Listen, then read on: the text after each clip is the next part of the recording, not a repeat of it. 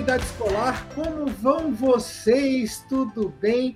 Nós estamos aqui de volta no nosso Super Prosa Podcast. Essa temporada que está mais que especial, afinal de contas, ela comemora os 90 anos do Colégio Santo Agostinho. São 90 anos em nove podcasts. E para variar, hoje eu não estou aqui sozinho. Quem vai me ajudar a apresentar essas convidadas, porque hoje nós temos também uma novidade. Nós não estamos entrevistando, batendo papo com uma dupla, nós estamos batendo papo com um trio.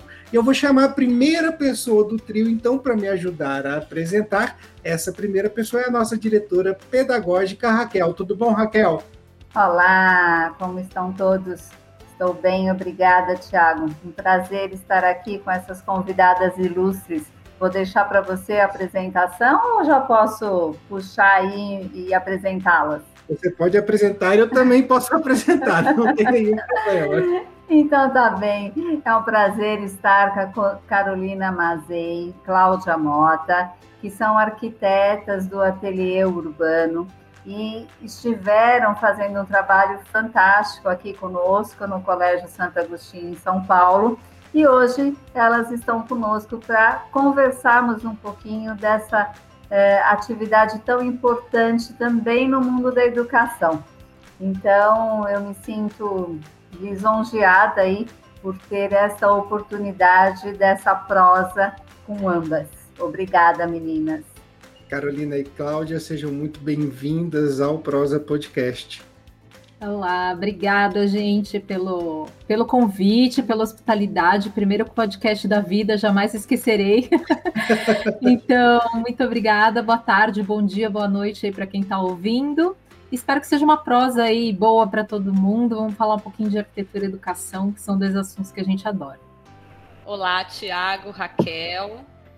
Uma honra para a gente participar aqui do podcast com o Colégio Santo Agostinho, que a gente tem desenvolvido aí um trabalho super legal é, e que a gente admira bastante também aí a proposta pedagógica de vocês e tudo que vocês oferecem para a comunidade.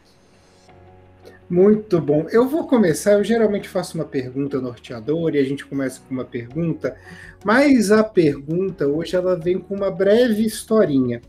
Eu me lembro quando eu assumi a coordenação do colégio e o primeiro Bet Educar que eu fui, é, eu assisti uma palestra que mexeu muito comigo. No primeiro momento causou um determinado incômodo. Era um jovem, um jovem, devia ter seus 30 anos, é, e ele falava muito das escolas, de como a escola tinha que ser transformadora e tudo mais. E aí ele contava que, eu não me lembro o nome do palestrante, tá? Peço desculpas por isso, mas ele contava que um belo dia ele foi visitar uma escola pública e deram então a missão para uma das inspetoras para que ela guiasse ele na visita. E ele relatava que ela parecia uma carcereira com um molho de chaves enorme e, e, que abria portas gradeadas atrás de portas gradeadas para mostrar cada uma das suas estruturas e fazia isso com um determinado orgulho. E aí ele, ele pergunta, ele olhava, ele olhou assim para a plateia, né, para o pessoal que estava assistindo a palestra, e falou assim: então, ela se orgulhava disso, mas como pode se ter orgulho de uma escola que mais lembra uma prisão. E aquilo mexeu comigo, incomodou bastante. E à medida que, claro, a gente foi avançando, eu fui avançando na coordenação, fui estudando, fui conhecendo mais, fui, fui me aprofundando mais, eu fui dando cada vez mais razão àquele garoto que estava lá palestrando. E aí, nessa história toda, eu consegui perceber de uma maneira muito clara a importância em que o ambiente em que nós estamos inseridos para educar, né, que a importância que esse ambiente tem. E ele tem não só o fato de se guardar as coisas em segurança, é claro que isso é importante, mas ele tem um, um dever, já que a gente está falando de ensino e aprendizagem, de ser acolhedor e nos fazer sentir bem E aí eu quero saber de vocês, como que o ambiente pode transformar a experiência da educação? É, na verdade, eu acho que o ambiente ele, ele tem essa interferência em todos os momentos da nossa vida, né? Eu acho que a pandemia trouxe uma coisa que foi engraçada, que todo mundo descobriu a casa que tinha. Até então, a gente achava que a casa era um lugar que a gente dormia e fazia algumas refeições. E de repente a casa virou o lugar que a gente trabalha, que a gente vai ao banheiro, que a gente dorme, que a gente acorda, que a gente fica com o filho o dia inteiro. E aí a gente notou que a nossa casa não é tão legal assim que a luz não está muito boa, que não entra muito vento, que é tudo meio apertado, que a cadeira é desconfortável. Então, essa sensação do ambiente, como ele interfere na nossa vida, é em qualquer lugar. E a escola, hoje em dia, é um lugar em que muitas crianças passam às vezes oito horas. E, e, a gente não se dá muito conta disso. Acho que é só um lugar que a pessoa vai sentar, aprender, vai pegar sua mochilinha e ir embora. E não, muitas vezes ela fica muitas horas ali dentro, como se fosse a casa dela. Então, a sensação que a gente teve na pandemia de que as nossas casas não eram tão adequadas, muitas vezes as escolas transmitem essa sensação para os alunos, mas você já tem um padrão, né? Você já tem uma, uma arquitetura normal aí, que, que é. Não é normal, né? Uma arquitetura tradicional das escolas, que já vem lá da era industrial, enfim, tem um monte de coisa atrás disso, que é para formar mãos que trabalham e não cérebros que pensam. Então, acho que essa é uma grande transformação que a gente tem tido ultimamente, é essa nova visão de que não basta ter mãos que trabalham, se a gente não tem um cérebro pensante e que fala, bom, o que, que minha mão vai fazer agora? E a arquitetura eu acho que é uma ferramenta incrível para a gente conseguir fazer esses cérebros pensarem melhor, sabe? Fazer esses cérebros se desenvolverem para o caminho que eles querem para a vida toda e para contribuir para um mundo mais bacana, mais colaborativo, enfim, que todo mundo esteja de mão dada. Então, acho que eu sou muito suspeita para falar, porque é um tema que eu adoro, mas eu acho que a arquitetura é assim influenciadora em todos os ambientes, e na escola ela é decisiva, mais do que influenciadora. Então, eu tenho uma visão muito de que é, o projeto pedagógico da escola cada vez mais tem que levar a arquitetura em conta. É, ouvindo a Cláudia falar, é, eu acabei me recordando das razões que nos levaram aqui internamente a revisitar nossos espaços. Então, a olhar a nossa sala de aula, a olhar uhum. os nossos, as nossas condições, é, aonde esses meninos e meninas convivem, às vezes por um longo tempo, a Cláudia tem razão, é, e falar assim, ok, a gente precisa somente de uma sala arejada e com boa iluminação, ou nós precisamos de algo mais? E, e esse incômodo veio, nós tivemos a oportunidade de conhecer o ateliê urbano em uma das uh, visitas de educação, né, de formação de educadores, que são os simpósios e congressos nos quais participamos, e tivemos essa curiosidade de, de chamá-las e entender um pouquinho qual é esse olhar que tanto Carolina como Cláudia poderiam trazer para o Colégio Santo Agostinho. Na ocasião, nós buscávamos por um ambiente é, onde, além de ter cérebros pensantes, nós tivéssemos reflexões e discussões e curiosidades sendo instigadas. Então, apresentamos para elas uh, um pouquinho do que a gente entendia ser uma sala colaborativa, um ambiente instigador, estimulante, e elas vieram aí nos agregar com valores da arquitetura. E eu lembro que foram algumas discussões, né? Algumas coisas a gente entendia que eram muito bacanas para agregarmos no Colégio Santo Agostinho e outras a gente questionava se não podia ganhar um formato um pouco mais agostiniano. É, e fomos muito bem. É, a nossa fala foi muito bem recebida. Eu acho que é, não só elas pensavam a arquitetura nessa condição de escola, como traziam experiências e ofereciam ainda um olhar que eu brinco que é aquele olhar é, maternal para a sala de aula, para a sala, é, no nosso caso aqui, a primeira foi a sala maker, que foi um espaço, é um espaço todo diferenciado. Quem vem nos visitar é, enche os olhos, porque realmente ele convida é, a uma condição completamente diferente. E aí eu queria que vocês falassem um pouquinho sobre isso, né? Qual é, é essa condição de sensibilidade que vocês têm ao visitarem um cliente do mundo da educação? Porque o mundo da educação ele tem sim concepções diferentes, metodologias próprias e acaba que cada um nesse mundo da educação quer trazer uma característica da sua identidade para esses espaços. É, eu acho que é legal a gente pensar que a escola, ela não pode ser, assim, muito, por muito tempo ela foi projetada como um espaço só que era para ir lá obedecer regras, ouvir o professor. Então acho que até por isso ter essa tem muito ainda dessa qualidade aí de espaço que parece um presídio, né? Onde tinha-se uma ideia do professor ser o supremo detentor de todo o saber, né? E hoje não é mais assim. Então esse espaço não conversa com o adolescente de forma alguma, com a criança, né? Então, o que a gente busca sempre nos nossos projetos é trazer um espaço que o aluno se sinta pertencente, que ele sinta que ele ali é, ele é compreendido, entendido. Não pode ser esse espaço, aquele, da, aquela escola tradicional, antiga, né? Aquilo ali não conversa com o aluno hoje. Então, e o ambiente ele muda toda assim, a qualidade do que você está fazendo dentro dele. Então, se você estiver fazendo uma atividade num espaço que está quente, é óbvio que você vai ficar incomodado, você vai não vai não vai ter um aprendizado adequado. Então, essas qualidades aí térmicas, acústicas, né, que são básicas que todo espaço tem que ter, também tem que ser pensadas. A gente vê muita escola que a acústica é horrível. Quando o professor fala, ele não é escutado por conta de barulhos externos, ou até mesmo quando todas as crianças estão falando, ninguém escuta ninguém. A acústica a gente sempre vê muito como sendo um problema que muitas escolas têm. Então essas qualidades de conforto espacial são a primeira coisa assim que a gente pensa sempre nos projetos.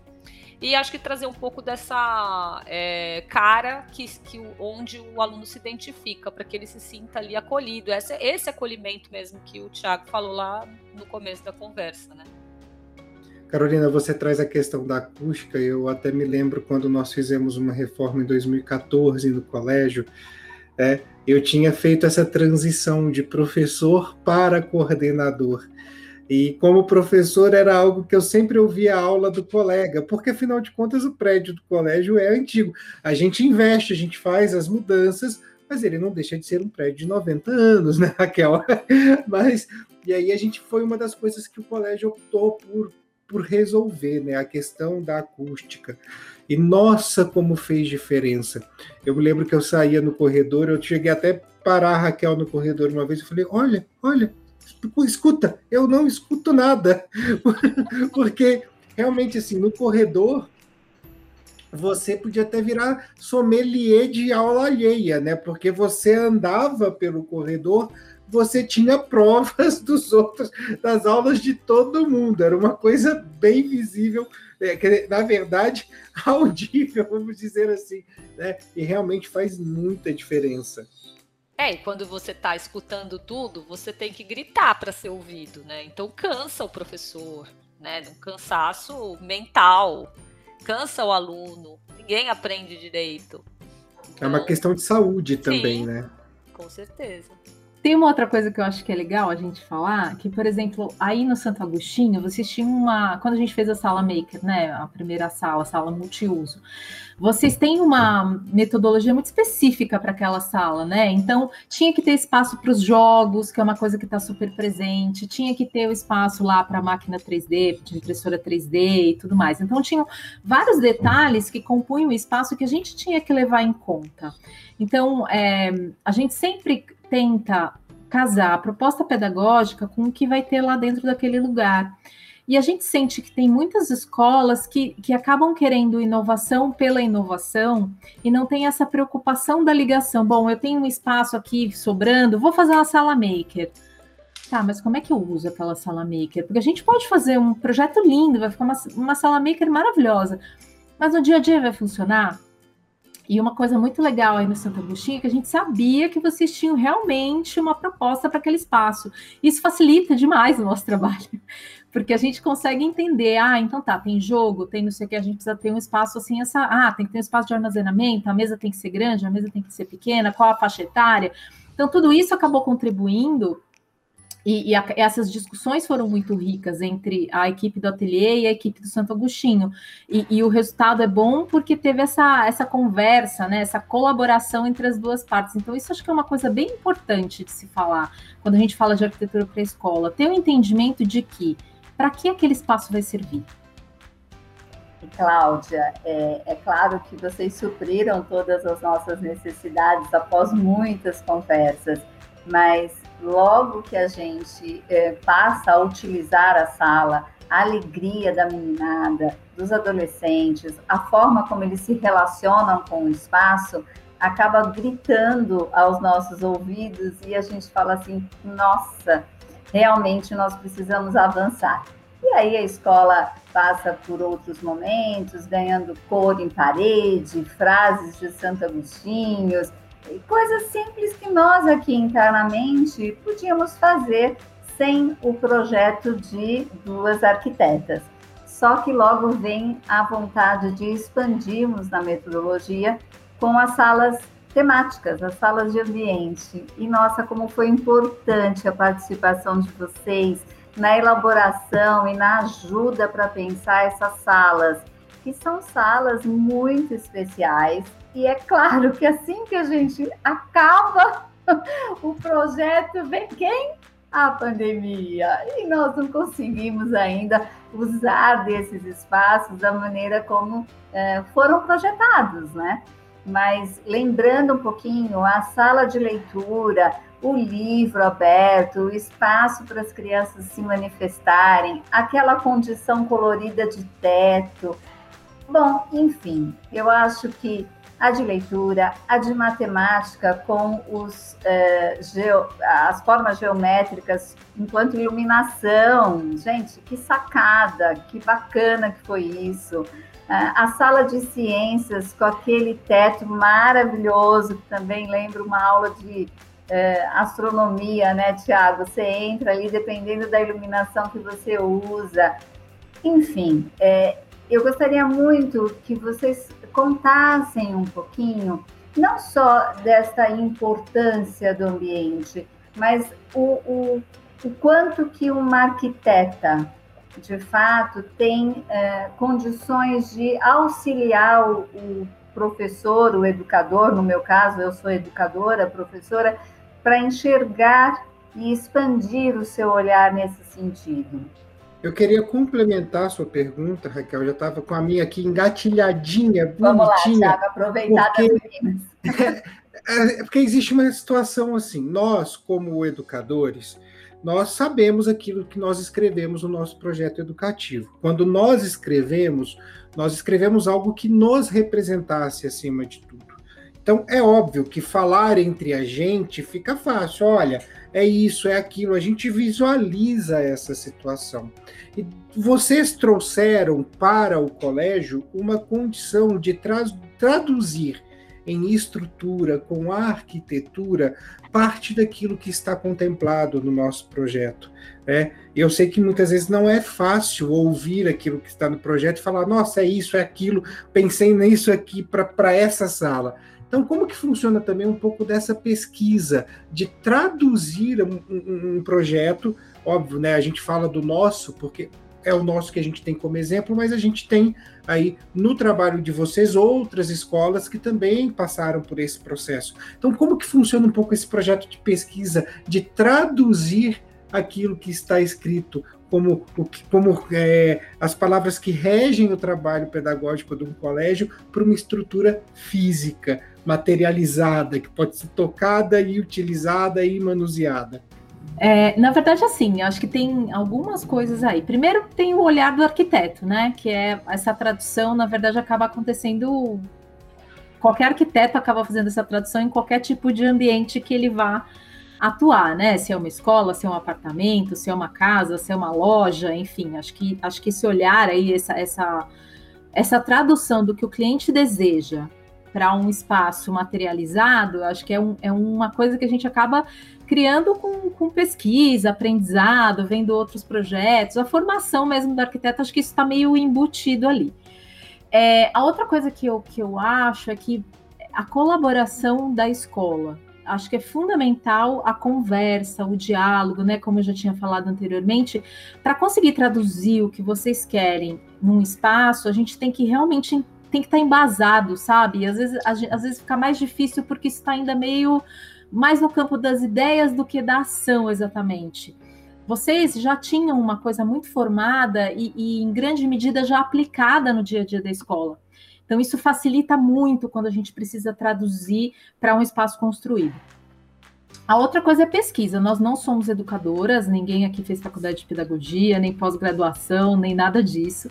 Mas a gente tenta entender um pouquinho das linhas pedagógicas, pesquisar um pouco de como funciona cada tipo de, de é, filosofia dentro da escola. Então, assim, uma escola que é Red Emília é diferente de uma escola tradicional, uma escola tradicional é diferente de uma escola, sei lá, Montessori. Então, a gente tenta é, ver como a arquitetura, através de pesquisas, de coisas que já foram feitas, de lidas, enfim, coisas que já foram escritas, como é que a arquitetura consegue traduzir essa proposta de uma forma assertiva e que realmente funcione? E claro, tem a nossa pesquisa de arquitetura, né? O que, que se tem feito aí pelo mundo, quais são as, as, as tendências e, e, e, coisas que a gente poderia trazer é, do mundo fora da escola para dentro da escola. Isso a gente fala dentro da arquitetura em termos de tamanhos, de espaços, de mobiliário, de iluminação. Tem a parte técnica, né, que a gente acaba juntando assim tudo, né? Então tem a parte da pedagogia da escola, que a escola já aplica, tem o estudo das linhas pedagógicas que a gente faz, né, estudando todo dia e vendo outros exemplos, e tem a parte da arquitetura em si, que são pesquisas de cases que já existem, coisas que funcionaram, e a área técnica que a gente tem obrigação de saber, né? Como é que funciona, a altura da cadeira, qual o tamanho da mesa, que isso a gente não pode errar, porque senão é um atestado de incompetência total. Então, isso a gente tem que saber. É, então, acho que a junção de toda. A arquitetura é muito disciplinar, né? Então, a gente tem muita coisa embutida dentro dela. É, eu acho que usar todas essas ferramentas, o máximo que a gente consegue, é que, é que acaba gerando um espaço que funciona, né? Que é bonito, que as pessoas se sentem bem e que funciona dentro da proposta pedagógica da escola. Porque não adianta ser bonito e no dia a dia ele não ter a aplicação a que ele foi destinado.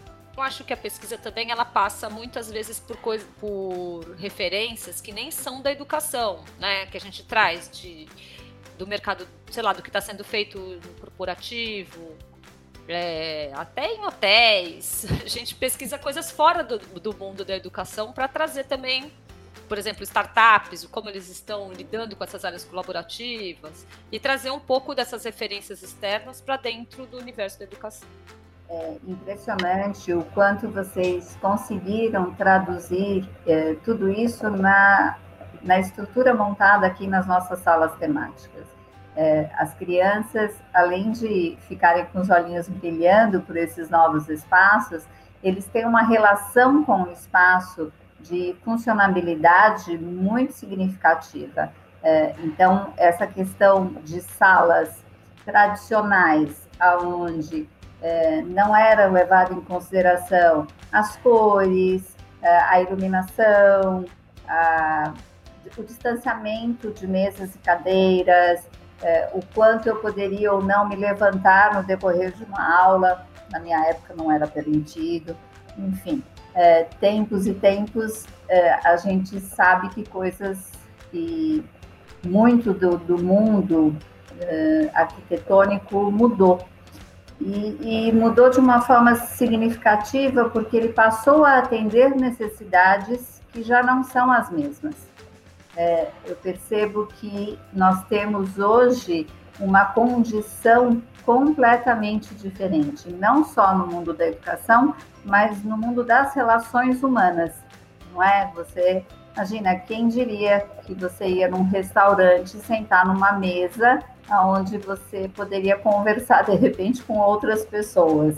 Isso não fazia parte, né? Não era nem educado você se aproximar de uma mesa com outras pessoas já é, sentadas e fazendo lá as suas refeições.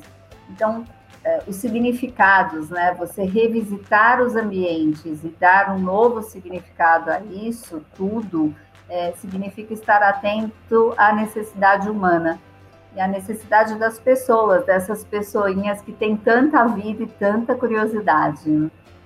Não, eu acho que tem uma coisa que está acontecendo também, é a velocidade das coisas, né? Eu acho que a gente tinha uma, sei lá, essa era digital, eu acho que ela acelerou o processo de aprendizado, o processo de pesquisa, as mudanças de sociedade mesmo. Então, acho que antes tudo era um pouco mais lento e eu acho que esse espaço, a modificação desse espaço não era tão necessária nem tão requisitada por quem usava o espaço. Eu acho que agora a gente tem um mundo em que as referências estão na palma da nossa mão, né? Então a informação está a um toque. É tudo muito. E, e, assim, as crianças, os adolescentes estão muito ligados com o que está acontecendo no resto do mundo, né? Então, antes a gente tinha dificuldade. Eu falo quando eu era adolescente, se eu quisesse saber a letra de uma música, eu tinha que gravar a música, aí ficar lá no repeat, vai e volta, até eu conseguir entender o que o cara está falando em inglês. Ou eu esperava sair na revista Bis, que nem existe mais. Agora não, agora você tem um monte de site no Spotify, você põe a música, tá lá, a letra embaixo, passa o clipe. Então, assim, acho que a gente tem uma, uma interação com o mundo muito diferente de quando eu estava na escola, quando vocês estavam na escola. E a escola é difícil acompanhar esse ritmo, não é fácil, porque espaço não é uma coisa que a gente muda do dia para a noite né? Você precisa de investimento, precisa de tempo, precisa de um pensamento em cima daquilo. Então a gente sabe que essas alterações nem sempre são simples de se fazer e dá um medo, né? E se não funcionar? E se eles não gostarem? E se o pai reclamar? E se, se, se, né? É difícil, assim, a gente sabe que às vezes dá uma, uma incerteza, mas acho que são necessárias, né? E, e como o mundo está mudando, a escola também tá. Talvez não na mesma velocidade, mas eu acho que essa, essa mudança, eu acho que é uma coisa super necessária para a formação dos seres que vão aí viver no século que vem, né? Mas isso vem também da coragem de ser educador, de se fazer educação como um todo. Porque nada, nada que propõe transformação pode ser encarado com medo, tem que ser encarado com toda coragem. E sempre vai ter o e se, sempre vai ter aquele que talvez desagrade, aquele que agrade mais, mas uh, o coração inquieto, né, já que somos agostinianos e o coração inquieto é algo que nos rege, sabe que a coragem para transformar esse mundo vem na frente. E aí o IC acaba ficando um ICzinho. Ele fica pequenininho frente a tudo isso. Tem que tentar, Bem, né? Tem que tentar, sempre tem que tentar. Não podemos desistir jamais. Infelizmente, a nossa prosa tem um tempo curto e vai chegando ao fim.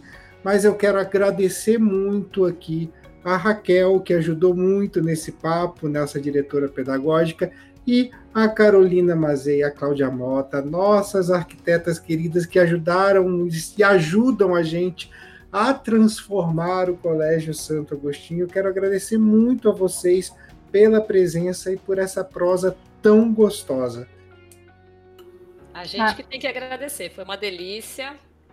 Sempre ah. é bom conversar com vocês, são pessoas tão é, esclarecidas, assim, para frente, transformadoras mesmo. Isso eu acho muito legal. É, essa, até esse último projeto aí das, das salas temáticas, é, quando outras escolas vêm, assim, eu vejo que é o sonho de todas, mas poucas têm a coragem mesmo de, de, de dar uma mudada de, de, dessa, né, Cláudia? É, de ter essa, esse giro, assim, e eu é. acho que é muito legal do Santo Agostinho é que é uma escola que tem 90 anos, Sim. é uma escola que tem a, a, marca de ser uma escola religiosa, né, que tem toda uma questão, que tem gente que acha, ah, não, é muito tradicional, e quando você entra e vê a proposta, você fala, Putz, que legal. Que, que, que surpresa boa ver isso aqui. Então, então a gente fica muito feliz de poder participar desse processo. A gente tem orgulho de ter feito o projeto para vocês.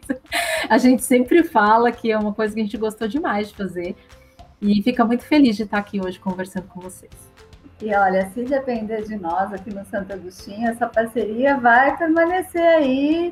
Não sei quando agora a gente vai ter oportunidade é. de novo de elaborar pensamentos diferentes para salas, mas com certeza vai permanecer, porque é aquilo. É, a, a escola é tradicional na sua filosofia, no seu carisma. É, os valores permanecem dando significado para as nossas ações pedagógicas. Mas metodologia, proposta, é, toda a dinâmica de sala de aula, nós também tivemos que nos reinventar agora na pandemia, sabe? Professor fazendo de tudo um pouco. Se eu contar para vocês, Cláudia e Carolina, que teve professor pegando porta de banheiro, de box de banheiro, para poder trazer, para ensinar matemática, vocês acreditam? Olha, Olha só. É, o Tiago depois pode falar mais disso, mas a gente teve de, de tudo um pouco. Sala, salas de aula montada na sala de jantar, na sala de estar, na cozinha, enfim, é aquilo que a Cláudia começou dizendo, a gente teve que olhar para o espaço que sempre nos acolhe para o descanso noturno, para nos alimentar, mas nem sempre a gente olhava para ele com o carinho necessário. E por isso que eu acho que lojas de construção ficaram abertas na pandemia, porque teve muita gente tendo que trocar iluminação e fazendo alguns reparos em casa.